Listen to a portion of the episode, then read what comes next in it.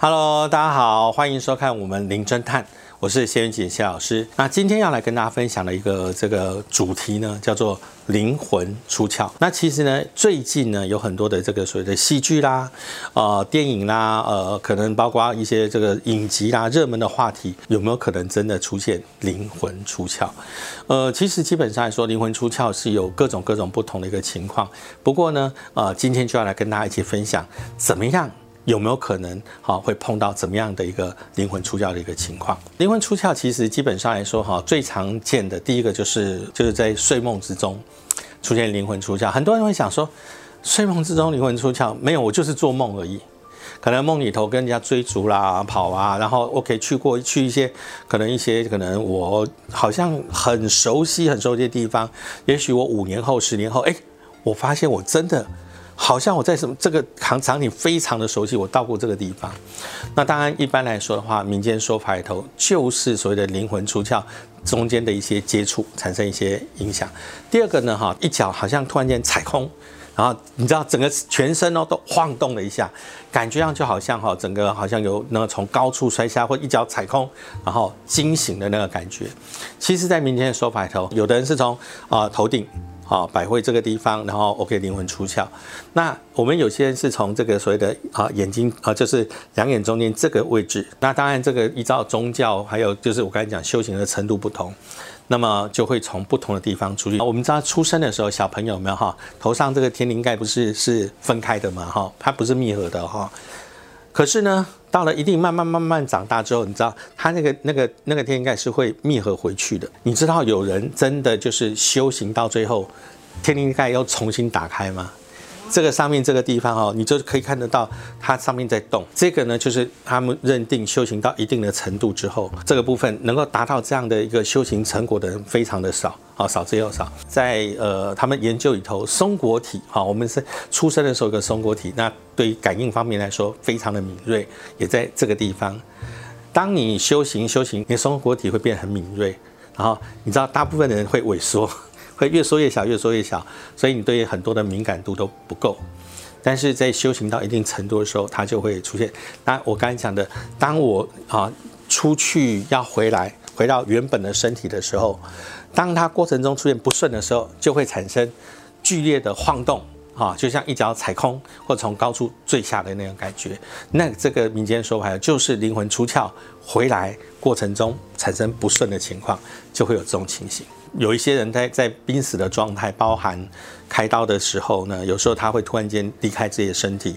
看到大家在开刀，然后甚至哪个医生哪个医生哪个医生，那因为当时这个人一定是在麻醉昏迷的状态。啊！可是当他醒来之后，居然可以认出每一个医生的时候，大家就很惊讶。为什么？他就说，因为当时他的灵魂托体在上方，已经看他有看到每一个医生长什么样子啊，大概是谁谁谁，他有印象。所以这个呢，也是大家觉得说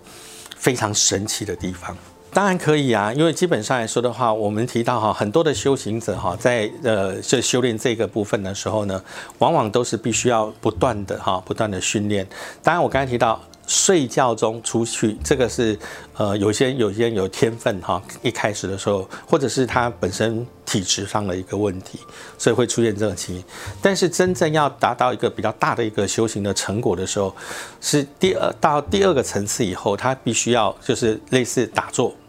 盘坐，啊，眼睛闭起来，然后让你的身体的灵魂能够离开，啊，甚至比较一般初期的时候，第一个阶段应该是离开身体，在呃可能空间的上方可以看到自己，看到周边的人。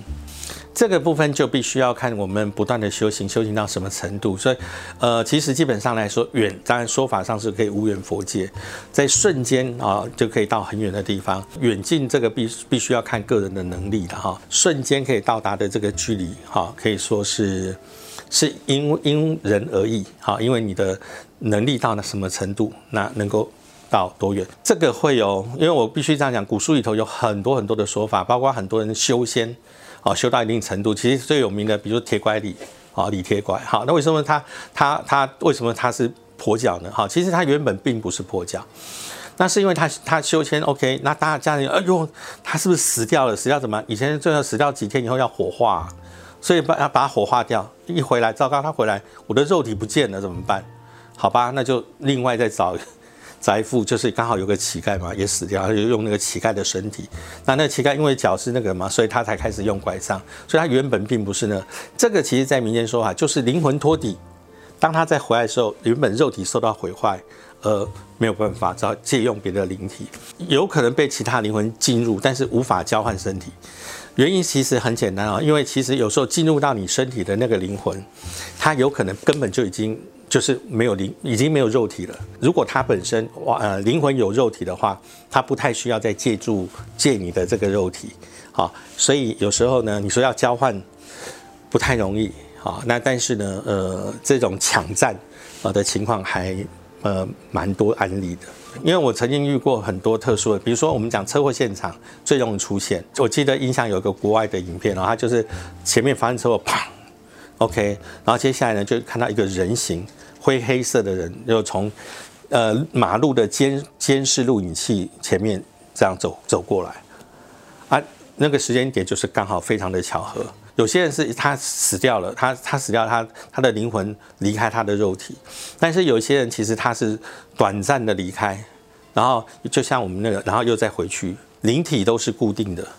哦，所以他不会因为他是他是短暂的离开，或者是他死掉了，在拍摄的那个过程中拍到的东西是相同的东西。死掉的灵魂跟人活着的灵魂，基本上它的本质是相同的。所以当本质相同的时候，只要你看得到的人，他都可以看得到。只是你基本上要比较有经验的人才能分辨这个是生灵还是死灵。必须要靠事后印证的哈，因为我在第一次灵魂出窍的时候呢，其实当时也是，呃，家人也是觉得很奇怪，因为因为比如说我可以正确的说出，呃，他的手术室在哪里，因为我我的我有离开的时候，我第一个进去的是手术室，那第二个呢就是他往下走往哪个方向走，距离多远啊，有个什么摊子，然后请我的妈妈去帮我买。那个那个坛子的臭豆腐，大家说啊，你是不是闻到味道？闻到味道，闻不到距离。那基本上这个东西不会在做梦能够梦得这么清楚啊，只有在灵魂脱体的时候，你才可以做印证。哎，这个是不是跟你讲的是吻合？那如果都能够吻合的话，表示我这个这个历程，它就是灵魂脱体的历程。呃，肉体它是保有感觉，但是基本上来说，它不会立刻。反映出来，因为我们人是由三魂七魄组合的嘛哈，通常呃有时候一魂啊，它有可能带一魄走啊，那剩下的有它会有各种反应，那所以有时候呢要等它回来以后，